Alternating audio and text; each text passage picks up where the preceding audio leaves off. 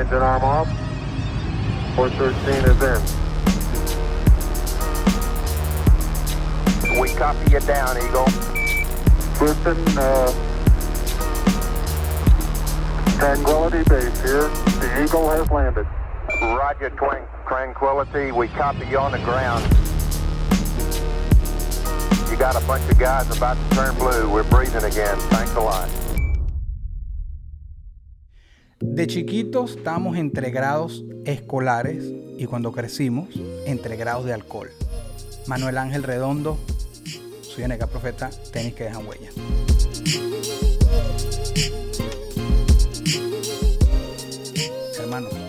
Qué buena intro, brother. Qué buena intro. no te sones muy a Junior porque hay que tener cuidado. No, no, está bien, está bien, estuvo creativa, me gustó, me gustó, me gustó. La estuve pensando y dije, ya viene, ya viene, ¿qué digo? No vale, no vale. Gra- Gracias por recibirme acá en tu, en tu estudio. No, hermano. Fantástico, estudio 4 de Venevisión. Muchas gracias a ti. Mira, de una. Y nosotros em, así, así busco romper el hielo. Quiero ver tus zapatos de hoy. Aquí está, aquí está. Ajá. Culpa el olor a pata. Estos son mis zapatos favoritos. Están escoñetados. Unas Jordan, Pero son mis zapatos favoritos en el mundo. Son unas Air Jordan 4. Las carritos. Exactamente, las retro. Eh, el negro, hay, hay muchas variantes de color. La Sí. negra es como mi, mi, mi favorito. Sí, ya. Eh, pero Permíteme para ponerla en esta cámara. Yo voy a estar volteando, no creas que no te veo, sino que tengo esta cámara aquí. Tú Tranquilo. tienes esa. Ese zapato que están viendo ahí ha, ha estado conmigo en todos lados. Ha pisado, mira, tarimas, eh, tarimas buenas, tarimas malas, baños de carretera, aeropuerto, No me- no el cuartico del aeropuerto de Chile. Estos, zapa- estos zapatos han estado conmigo en muchos lugares. Los El quiero mucho. Eh, les tengo mucho Ahorita en cariño. lo que él los tenga ahí, porfa, Delphi, llégate así como a sus pies ahí a, a grabar. No, ¿Sabes que no me esperaba que vinieras con Jordan? weón? ¿Por qué? Ah, porque soy muy rockero. No, no. ¿Te esa vibra? Sí, yo dije, no, no es por estereotipo, pero te esperaba con, con unas Converse. Bueno, por rockero, ¿estás viendo? no, no, sí, sí fue por el estereotipo totalmente. Sí, sí, sí. No, bueno, las tuve de Pero, yo- chamo. pero a ti te gusta mucho el hip hop. Me que- gustaba mucho, mucho también. Sí. Tuve los Converse chamos, sin duda, en mi época ponqueta. Pero no sé, como que no me los vacilo tanto ahorita. Pero dentro de todo, hoy no es, bu- no es muy buen ejemplo, pero yo siempre también me hago un contraste ahí de, de zapato Jordan y mis franelitas rockeras con megatas que No, siempre uso. No, pero estás bien. Y en este caso, buscas comodidad en un tenis. Y, y sí, Al, público venezolano le decimos zapato de goma piso, pero ya yo expliqué para que nos entienda más gente, porque hay otras claro, nacionalidades. claro, Les voy a decir se le tenis. puede decir tenis, ¿cuál es el problema? Ay, pero para no sonar tan dominguero, que sepan que es de... Claro, claro. Eh, sí, sin duda. Y aunque, aunque incluso los zapatos como más elegantes que tengo son igual a unos zapatos deportivos. Ok. Sí, que son unas Nike igual, pero de unas beige ahí como más bonitas que las uso a veces para tarima y tal, pero igual son unos, siguen, siguen siendo unos zapatos deportivos. Claro. Sin duda comodidad y que me lo vacile, ¿vale? Pero, ¿Y eres así de punto de, de- de que tienes cantidad o, o tienes el que te gusta y... Oye, lo que pasa es que hay un tema de, de presupuesto de- Claro. de- en mi, en mi, en mi, en mi, sí, en mi estatus bancario y en parte de vida, porque yo ahorita soy, tengo una vida nómada, yo no tengo casa. Entonces tengo como, si no me equivoco, como cuatro o cinco pares que ya es burda para un carajo que tiene Claro. que viajar mucho y que tiene una maleta Claro, que por nos tiene que meter. Son burdas. Eh, pero bueno, yo con eso me bandeo, con eso me bandeo. ¿Alguna vez, estando pequeño, tú y yo creo que somos ciertamente contemporáneos? Tú eres del 8, ¿qué? Si se puede 8-9, saber? 8-9. Bien lejos, ningún contemporáneo. 8-9 ya y yo a- diciembre del No, 8-9, ah, el casi- bicho ya alejándolo. 90. Sí, sí, el bicho alejándolo. No, bueno, no somos contemporáneos, pero eh, no sé si viviste esa época siendo niño de que, que querías algún zapato. ¿Alguna vez siendo niño dijiste quiero uno, por presupuesto no pudiste? Bueno, sí, sin duda. Fíjate, varios. El- la- las Converse fueron unos. Ok. Me los compré ya más de grande yo, porque las que tuve de niños eran como regalados, no teníamos plata en la casa y tal, y me regaló una, una, una tía que las trajo de Brasil y las compró Ok, casi en un mercado en la calle, no eran originales, y tenían, eran como, imagínate el negro normal como este, pero por un lado, el lado externo además, tenía como una pintura toda marginal ahí horrible, entonces yo los odiaba, los tapaba, los pinté, entonces era un, era un- tenía una relación de amor-odio con los zapatos. Y también en un momento, eh, eso sí los tuve, eso sí me los compraron, Ok. eran los, ¿te acuerdas los Adidas de las tres rayitas? Esos, en los, no, en los 2000 estuvo súper de moda en la época del New, del new Metal, Sí, sí, que si eran los zapatos que usaban Bizkit, Korn, Papa claro, Roach, Papa todos Roach. esos bichos eran Sí, sí. zapatos. Y yo tuve unos negros eh, con las tres rayas como de, como un gris ahí medio brillante, Ok, ok. que de hecho era un peo en mi colegio. Porque mi colegio era muy estricto con el zapato y con, la- con el uniforme en general, entonces el zapato tenía que ser totalmente negro. Y mi zapato tenía tres rayas. En la 10 de las tres Sí, rayas. sí, sí. Bueno, entonces no podía entrar al colegio con esos zapatos que yo amaba.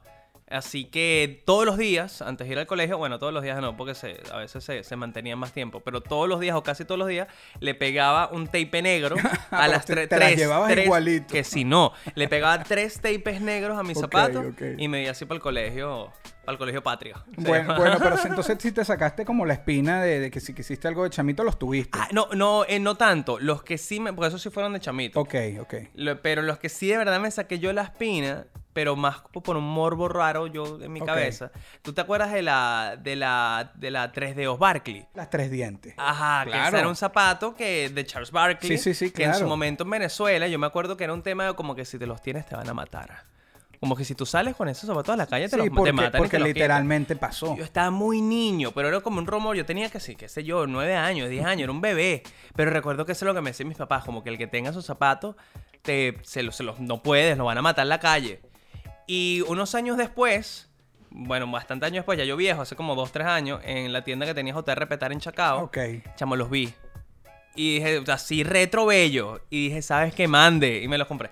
Ah, pero sí lo lograste. Eso, Sí, eso es lo que voy. eso que sí, sí, sí, Y me los compré. Pero ya Qué viejo, pues dije, bien. ¿qué? No. La- los tres de Overmillo. Aparte rarísimo, pues un zapato gigante, no es tanto mi estilo, pero dije, coño. los No, tengo pero es que nosotros, yo agradezco muchísimo la moda, por así decirlo, la tendencia vintage y retro que hay porque nos ha permitido que traigan a los tiempos de ahorita Claro. zapatos, ropa, etcétera. Porque es- antes pasó y pasó, ¿me entiendes? Y, y ahí hemos coronado.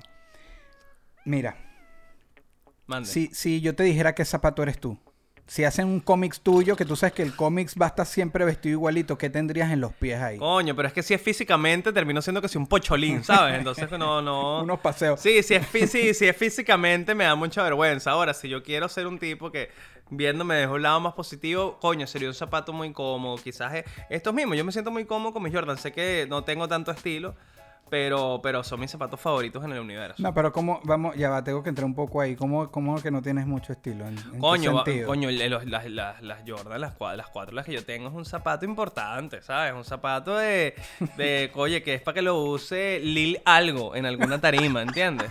Por eso te quería preguntar. Claro, no para que los use yo ahí echando chistes con mi No, barriguita así en una tarima. Que mira, tú sabes cuando te pasa que tú vas... Coño, más bien a mí me parece que es un toque de estilo increíble. O sea, Bueno, te montas así, es como que, verga. Por eso te decía, porque uno se llevar por el estereotipo, como que no te imaginé con Jordan. Y, y me. Estás una- viendo, estabas esperando que tuviese unos Converse ahí. Sí, demasiado pasado, sí.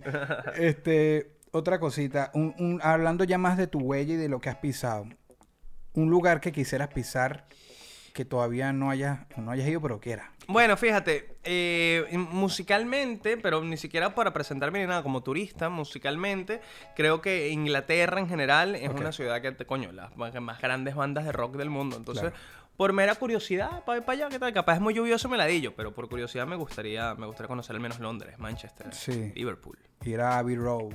Claro, ir a Abbey Road. Solo por, por decir, mira, aquí, por aquí fue esto, ¿viste? Qué loco. Sí, yo tuve la suerte, no, a mí no, o sea, eh, no debería decir esto, no sé si lo voy a editar, pero a mí no me gusta intervenir. Tengo eso en la cabeza, no quiero que cuando haya un invitado y diga algo, yo fui y sabes y empiezo como a No, hablar de mí.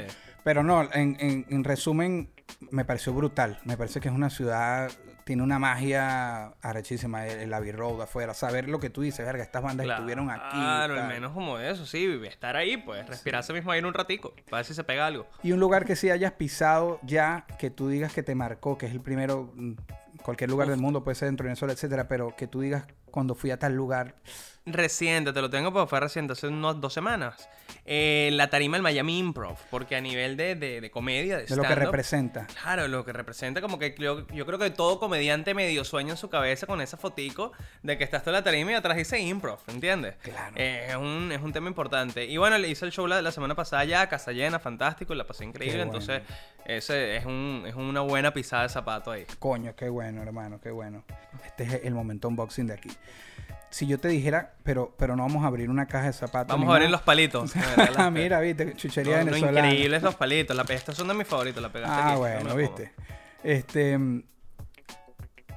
Vamos a, a destaparte a ti. Si pudieras sacar de ti una cualidad, una habilidad, un talento para compartirlo a alguien, bien sea un fanático o un familiar, ¿qué le darías de ti?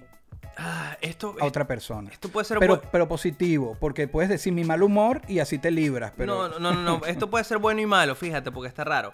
Yo soy un tipo que no, no, no tiene tendencia a, a- a la depresión constante. A ver, cuando ve- vivo episodios delicados o cuando mi mente está como pensando en, en- en el lado negativo de las cosas, me, trato inclusive yo mismo de impulsar y, y soy como todo el cliché pavoso del carajo que dice, bueno, vamos adelante, tú puedes y demás. Entonces, incluso en algunos momentos, con amigos de verdad depresivos, he tenido como este choque de tratar de explicarle cómo me siento o cómo ayudarlo y no poder hacerlo. He aprendido con el tiempo a lidiar con eso, con, con- con muchos amigos, porque es un tema que está ahí, ¿no? Pero, pero es algo de lo, que, de lo cual me, me- me siento relativamente orgulloso, a veces medio raro, porque uno también tiene que conectar con ese lado, sobre todo para sacar arte, música, chistes inclusive. Claro. Pero, pero bueno, eso está ahí, entonces sí, lo podría regalar y que alguien haga algo con eso lo que quiera, que vea cómo lo maneja. Yo trato ahí de nivelarlo. Pero ¿cómo, ¿cómo definirías eso que estás regalando? Como tu, tu manera de lidiar con la situación. Sí, mi manera de lidiar con la adversidad, se podría decir. de lidiar con la Vamos a adversidad. llamarlo de esa manera, ¿te parece? Ah, me parece brutal, sí, claro. Dar los pasos correctos siempre es difícil, pero eres de los que trata, al menos en planificando, de dar los pasos correctos o te gusta ir contracorriente y abrir tu propio camino o tratas de, no voy a decir que sigas patrones, pero tu personalidad, ¿eres de abrirte camino sí o sí o eres estratégico y tratas de irte por el camino ya el que ya está hecho? Yo, yo creo que ambas cosas, porque me gusta en, en los proyectos que, que hago tratar de ser lo más independiente posible y lo más autónomo posible a la hora de tomar decisiones, pero al mismo tiempo son decisiones que ya mucha planificación previa y mucho coco y mucha Claro. pensada y mucho metiéndole un documento y escribiendo voy a hacer esto, esto y esto. Entonces yo creo que va de la mano entre, entre la cautela y también el quítate tú que voy a echarle bola. Por eso, pero si tienes esa, esa, si, si toca, toca, si toca... Sí, claro, ya ha tocado, ya ha tocado, Claro. sin duda ha tocado y, se- y seguirá tocando. Bien, bien.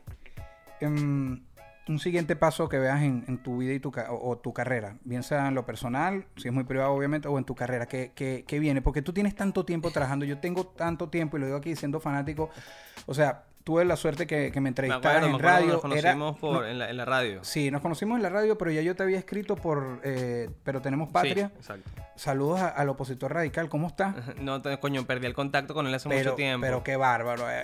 el opositor sí, sí, radical. sí, vale, un loquillo. Este, mm, eh, radio siempre estuviste activo y después obviamente todo el boom con entregrados y haciendo tu stand-up eh, que giraste por Venezuela y vi tus historias que tú ibas montando de cosas que te pasaban en unos pueblos que también la gente decía, ¿qué hacen ustedes sí, aquí? sí, Fuiste a- sí, hicimos, hicimos una gira bien loca por Venezuela a comienzos de 2020, antes de la pandemia. Pero fueron a sitios donde nadie va. Bueno, se llamaba Pa' acá no viene ni el diablo, precisamente la gira. Entonces, básicamente iba de eso, porque fuimos a Guanare, a San Carlos, a Barinas, Pero a mí me a pareció tan increíble. a- Sí, sí, sí. Y lo hicieron en el, en el momento, que fue antes de pandemia, Puerto el- Píritu. en un momento donde estaba lo, de- lo de irse, lo de esta inmigración. No, bueno, sigue estando, sigue Claro, estando. ¿no? pero, estaba como así y tú más bien dijiste así, todo el mundo se está yendo, bueno, yo me voy a meter en donde, verga, me pareció un Sí. contraste pero Y arrechísimo. si supiera que nu- nuestra idea fue muy inocente. Yo esa gira la hice con Coño Socho, a mi compañero de, de muchas giras estando en Venezuela. Eh, eh, nuestra idea era como que, bueno, vamos a aprovechar que siempre enero es como ladilla, ¿no? Como enero la gente nunca hace nada. Enero y febrero siempre son los meses en los que arranca el año. Enero y febrero generalmente son los meses en que menos tenemos shows. Vamos nosotros a hacernos una gira y más bien vamos a llenarnos ese tiempo perdido de todos los shows que podamos. Y, y vamos a aprovechar también por precisamente esa época poco movida de ir a los lugares a los que nunca iríamos. Claro. Entonces así nació como la idea de, de ir a, como a todos esos lugares aprovechando ese tiempo que generalmente no es tan activo.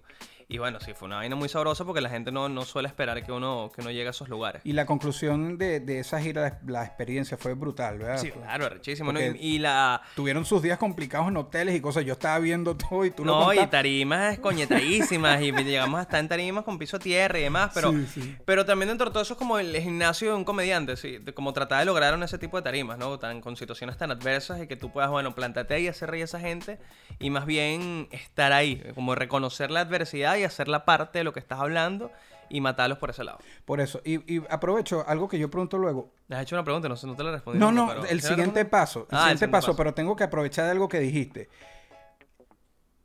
Los pies sobre la tierra. Y literal que dijiste que había tarimas que eran de tierra. Viviendo el boom, porque ya cuando tú haces esa gira, ya eras tú. Y no es que antes no, pero vivías un, un peak. eh, ¿cómo, cómo lidiar el, el ego en algún momento para, para situaciones como que el hotel, esta vaina? ¿Cómo o te habías pasado un chip que esto sea como sea? Sí, ya lo No, tenía no tanto claro. ego también, sino como profesional a lo mejor de coño, lo más mínimo, por favor. Sí, y dentro de todo yo soy como muy control freak con el trabajo. Entonces estaba como muy en contacto siempre. Yo sabía dónde nos íbamos a quedar. No es que yo llegaba a sorpresa y que, que, ay, este lugar sí Que nada te feo". agarrara fuera Sí, no, claro. ¿no? Y, y trabajaba también, trabajamos. Yo soy yo con, con. Tenemos un equipo autónomo nuestro, pero nos sentimos muy cómodos. Nuestra productora Grace, que es mi productora aún en Venezuela para cuando hago cosas para allá. eh, eso, siempre había un contacto, estábamos claros. O sea, estaba claro. ¿Qué te puedo decir? Estaba claro para dónde iba. Yo no iba a ponerme entonces con mariqueras. que ¿Quién te manda a irte a presentar a Guanare? ¿Quién te manda? ¿Alguien te dijo que fuese a Guanare? Fue tu idea, ¿verdad? saludos a la Entonces, gente ¿qué Guanare. esperabas que iba a pasar? no, no, no, está bien. Claro. Ah, bueno, todo esto fue para, para ver el siguiente paso hasta donde se pueda saber que... ¿Qué Eh, crees tú? que- ah, bueno, te mezclo uno que es en- medio profesional con personal. Necesito encontrar un lugar en el que quedarme. ¿Sabes? En el que diga, bueno, te voy a hacer una casa acá, voy a ir al gimnasio, voy a hacer mercado, voy a conseguir el café que me gusta. Porque tengo mucho tiempo en el que eso no ha pasado y que he vivido como una vida nómada en la que me ha- tengo eso, dos maletas y, y, bueno, el bolsito, la maleta mano y la maleta grande. Eso como es todo se dice, tu vida en dos maletas, literal. Sí, pero, pero como, como he dicho por ahí también, tengo la suerte que tengo full interiores. Entonces, como que puedo lograrlo. Tengo casi 30 interiores. Entonces, no tengo, una lavada al mes y voy relajado. Eh, y no lo repito, o sea, no, no se preocupen por eso. Pero, bueno, eso, encontrar un lugar, encontrar un país, encontrar una ciudad que, que- en la que yo diga, bueno, esta es mi base oficial de operaciones. Pensé que lo iba a hacer, como te había contado, fuera de cámaras en, en Santiago de Chile, que sigue siendo quizás una opción, pero hay un tema de, de- de papeles como migrante, sobre todo como venezolano en, en Santiago o en Chile en general, que es burda de complicado. Entonces, bueno, aún tengo la cabeza en este momento, mientras hablamos, dando vueltas por ahí atrás pensando qué es lo que voy a hacer. Claro. Pero eso podría ser el próximo paso, encontrar un lugar para vivir y trabajar. Pero esto ha alimentado, en- bueno, no, no sé qué tanto te he podido robar un poco del espíritu a la hora de ser creativo, pero yo pienso que ha alimentado tu, tu arte, ¿sabes? Viniste ya te- o sea, todas estas situaciones, el, cuando te quedaste en Chile, ahí mismo después, o sea, al principio hubo como una parada, pero después empezaste a hacer cosas y... Sí, sí, sí. Para, para ser honesto, ya fue como muy al final de la pandemia, porque al principio de la pandemia Sí, claro. como todos o como muchos, yo, yo no soy de esos como que no, yo la pandemia, mira, aprendí a cocinar, rebajé 17 kilos, me leí 40 mil libros. No, hermano, yo estaba era comiendo pollo frito y viendo batallas de gallos en internet. Eso fue toda mi pandemia. Que sí, todas las FMS completas de, prime- de principio a fin, ¿entiendes? Sí. Y comiendo KFC. Entonces, fue a finales ya de la pandemia cuando volvió a hacerse, cuando volvimos a hacer stand-up en, en Santiago que, que se activó otra vez ese, esa espinita de, de epa, sí, mira, absorber cosas y ver la vida de otra manera. Pero sí, lo estoy, de ese lado sí esto lo estoy aprovechando, pues. Esta pregunta es, no quiero citar programas de farándula, pero es como que la, la que más se acerca a eso, ¿no? Porque es muy Y así como está ese corazoncito, Ah, Manuel Ángel, que casi, verga, casi. pero... Coño, algo. Eso sonó como el programa, sí. es por ahí, pero... Y si es un artista de afuera, ya comiste arepas, no has comido arepas, ay. Ay, verga, ¿qué y las mujeres, bellísimas, las mujeres venezolanas. Coño. Eh, se- eh, hay un estudio, y lo he venido repitiendo, que no recuerdo la fuente, así que soy muy malo para decirlo, pero que dice que la gente inmadura es más feliz y vive más. Y en serio fue un estudio... gente inmadura. Sí, sí, Ajá. como que los que tienen más la madurez presente. En tu caso, todavía queda algo como de... eh, est- aquí es donde viene lo de la pregunta, ese niño interno, pero todavía sueñas como niño, todavía, porque sabes que las experiencias, crecer, las responsabilidades, te va como quitando eso y ya después uno empieza como un modo zombie a vivir y ya. Pero tú todavía tienes eso. Yo creo, pienso que los creativos deberían siempre mantener algo Yo, ahí. pero- yo creo que sí, pero que ha evolucionado también un poquitico. Pero creo que sigo siendo el mismo carajo irresponsable que anda po- po- por el mundo y no tiene donde caerse muerto. Y que tiene que hacer chistes en bares para, para comer. Entonces, a pesar de que tengo eso, 31, estoy en ese estatus de vida. Así que yo creo que también hay algo de, Claro. de esa locura que irá cogiendo camino su- a su manera. ¿Y te, te ves teniendo hijos?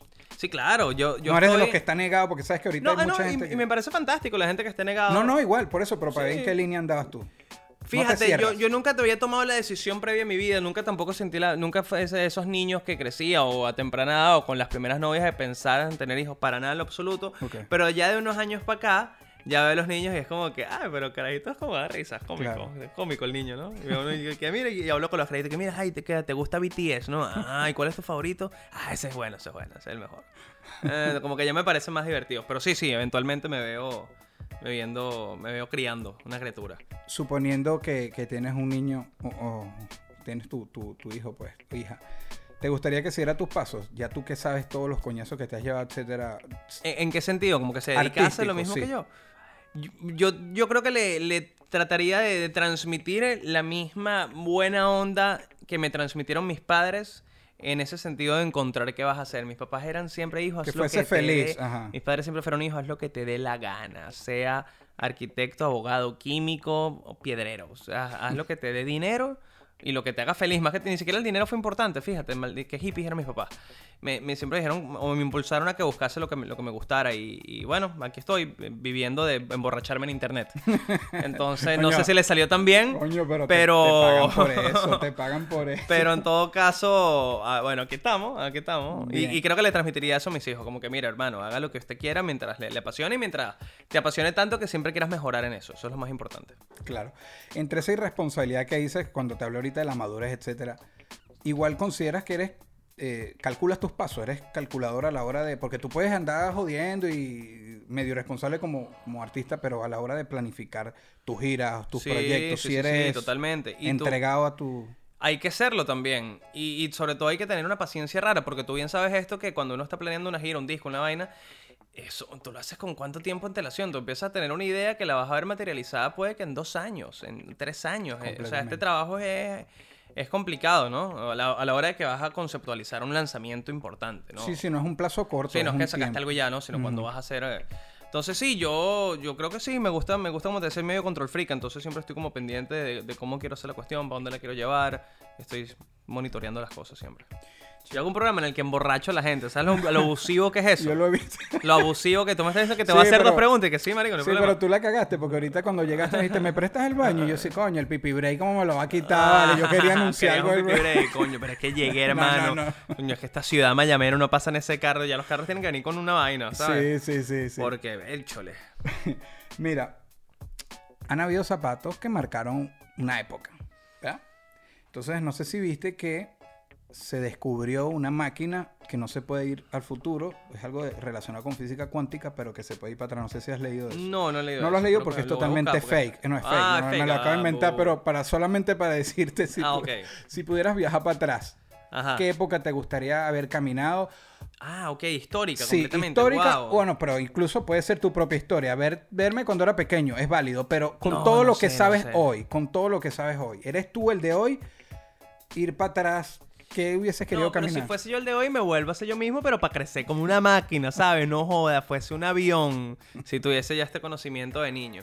Pero no, si fuese una época, es muy difícil, ¿no? Porque me, me da como mucho morbo la idea de conocer la Edad Media, ¿sabes? De ver cómo vivía esa gente y como que, verga, mira este pe... y lo que pensaban, lo que, pens- lo que, ve- lo que veían, lo que... Claro. Pero siento que no sobreviviría tres días a la Edad Media. Se Chamo, me yo- mataría algún caballero porque le fumé la hierba del- de la granja, ¿sabes? Me, me metería en un peo.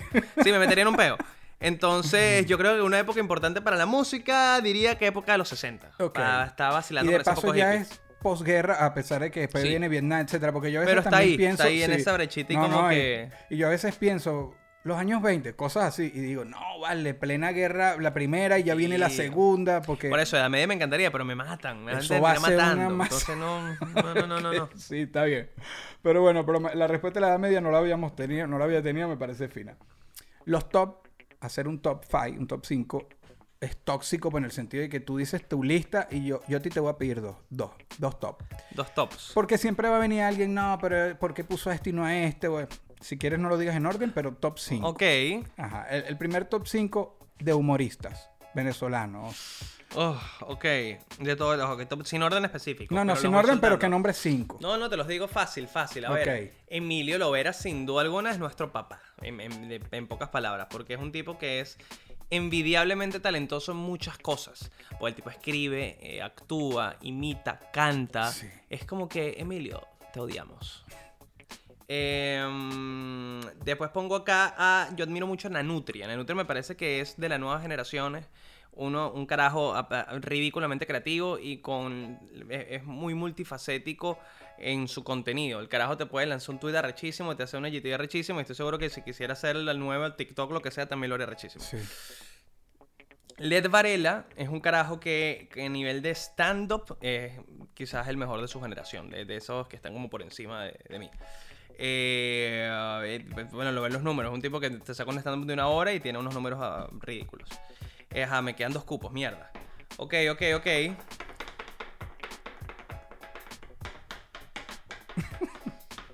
Coño, es que es comediante, humorista. Que, que- que- que quiero meter una mujer, huevón, para ser más inclusivo. Pero es Bueno, que, pero tírate el Es que a nivel de stand-up, ninguna mujer ha hecho. Se ha metido tan de, tan de lleno en este peo. Ok. Quizás Erika, pero coño, no. mm, entonces. Perdón, chicos, soy un maldito machista. Vamos a uno. Son hombres, perdónenme. Pero lo intenté. Eh, puntos ahí, coño. Ah, lo dejaste Chicos, abierto coño, ahí. chicos, coño, ya me van a cancelar que Pa- sí. patriarcado, De amaranto, no vaina así me va a cancelar. ok, eh. A ver, a ver, me hiciste una complicada porque es mi gremio, ¿entiendes? Sí, Imagínate, no, no, dame tus cinco raperos, te metes en un pedo Claro, por eso te digo Claro, que, entonces, que es claro, tóxico. Pero bueno, pensando. son los, vamos a decir No, que los pe- y no cinco están en orden, no, no están en orden. Vamos a, a recapitular. Em, No, me-. Emilio, Me va a lanzar mis Emilio, favoritos. Led, Y Nanutria Nano, llevas. y Nano, me va a lanzarme esos, esos tres acá. ¿Sabes qué? Lo voy a completar con, con, con mis fa- mi- con los que más me gustan. Ya claro. ni siquiera sé qué tan emblemáticos sean, pero son mis favoritos cercanos. Eh, Gabo Ruiz, mi compañero allá en Chile, porque es un bicho que ah, es, es comediante solo, pues. O sea, tú le das una tarima y no te, no, no te tiene que hacer su rutina para partirla y escoñetarla. Simplemente se pone la contigo y la vas a coñetar. Y, y Joshua Ochoa, a nivel de stand-up y de rutina, es el mejor de Venezuela. Brutal. no, mira, eh, yo hay que dos top, vamos a dejarlo así. Eso estuvo. No, eso- ¿de qué era el otro? ¿Para saber nada más? No, no, más bien te, te- te- es cuando, cuando tengo humoristas, les, le- lo que quiero es separarlos como de Venezuela y pedirles uno en general, pero eh, como internacional, que puedas meter de, tanto en español o en inglés más personas. Pero como tú hablaste lo de las mujeres, no pienses en stand-up, piensa, dime un top 3 de mujeres que te guste su trabajo. Ah, de este, pero en general. Sí, sí, que no solo sea Ah, ahorita. comediantes. No, ya lo dijiste cinco, pero sí, no, no. Comediantes, Ah, como, ok, no, te lo suelto. De toda nacionalidad. sí, sí. Fácil. Y Lina Glazer es mi favorita. Ok. Es un palo, o sea, es que, es que sí, la, la amo. Fan de toda la vida. Eh, Sarah Silverman, de fan también de toda la vida, porque coño, demasiado tiempo haciendo stand-up. Brutal. Eh, meter venezolanos para que no me maten. Mira, vale, va a hacer lo mismo porque es muy peludo. Voy a meter mis favoritas. y ya, Claro, entonces, no es que es eso, tu gusto, es tu gusto, está bien. Mm, mm, A Erika, Erika la habías nombrado en la de hombre. mm, Bueno, sí lo- no, ¿sabes qué? Erika. Eso sí lo iba a cortar yo, sí, de, no, Erika, no. No, no, no, Erika, la vamos a meter a Erika, sí, pues, Erika te, te la compro porque es la más importante del país a nivel de lo que sí, lo que influye. O sea, sin Erika no habría Verónica. Entonces Por- hay que meter a Erika. Pero claro, sí. ¿Ves? Me gusta. Bello. Mierda, qué peludo. No quisieras estar en los zapatos de quién. Y no te quiero en problema porque aquí la idea no es en problema a nadie, pero que tú digas, no, eh, puede ser cualquier persona en el mundo, no quisieras estar en sus zapatos. Coño, que si de un narco o algo así, porque soy muy cagado y como que pensar que me van a buscar y me van a meter preso, estaría demasiado cagado. Serías muy paranoico Ay, yo no podría vivir narco. esa vida. Como que, ay, no, que es esto? Me están buscando cada rato. No puedo vivir así. Entonces, yo creo. Bueno, no sé, no, no le vamos a poner nombre al narco para no haber problema No, con no, narco, sí. Pero un narco no yo es lo soy, tuyo. yo, no yo es soy lo amigo de todos los carteles. Así que me llevo bien con todos. Bien, bien. Con esta vamos a terminar, la que viene. Y ahí sí quisiera eh, que te extiendas lo que consideres, pues que hables, me hables un poco más. Por 24 horas puedes estar en los zapatos de quien tú quieras. Por, por un día. ¿Quién sería y por qué? Hmm. Es que depende de, de la cantidad de beneficios que vengan con eso. Porque si pues, tengo acceso a las cuentas, te diría ponme los zapatos de Elon Musk. Y empiezas a hay- vaciarla por 24 porque no solo hay billete y puedo sacar algo ahí y lo paso por otras cuentas, sino porque también hay una cantidad de conocimiento que ese carajo debe tener y no comparte, que debe ser envidiable. O sea, el tipo tiene que tener acceso de primera línea a, a todos los misterios del un universo. poco de respuestas Sí, ya. un poco de respuestas que él ya, ya las tiene claras. Por eso es que el bicho parece. Por eso es que no tiene como alma. Tú no has visto ese carajo hablar. El bicho no tiene alma. Porque, claro, ya sabe tantas cosas que se pudrió por dentro. Es que pasa mucho con, también ahorita que lo dices con eh, el, el de Facebook. También, Como tú lo ves, es como Zuckerberg. es Claro, como- es que ya tiene quedan mucha- como oídos. como claro, que- ya tiene muchas respuestas a muchas preguntas que uno piensa que las necesita saber. Y mira, cuando las sabes, quedas loco. Pero ahora soy curioso. Entonces, Elon Musk podría ser un buen nombre. Muchas gracias.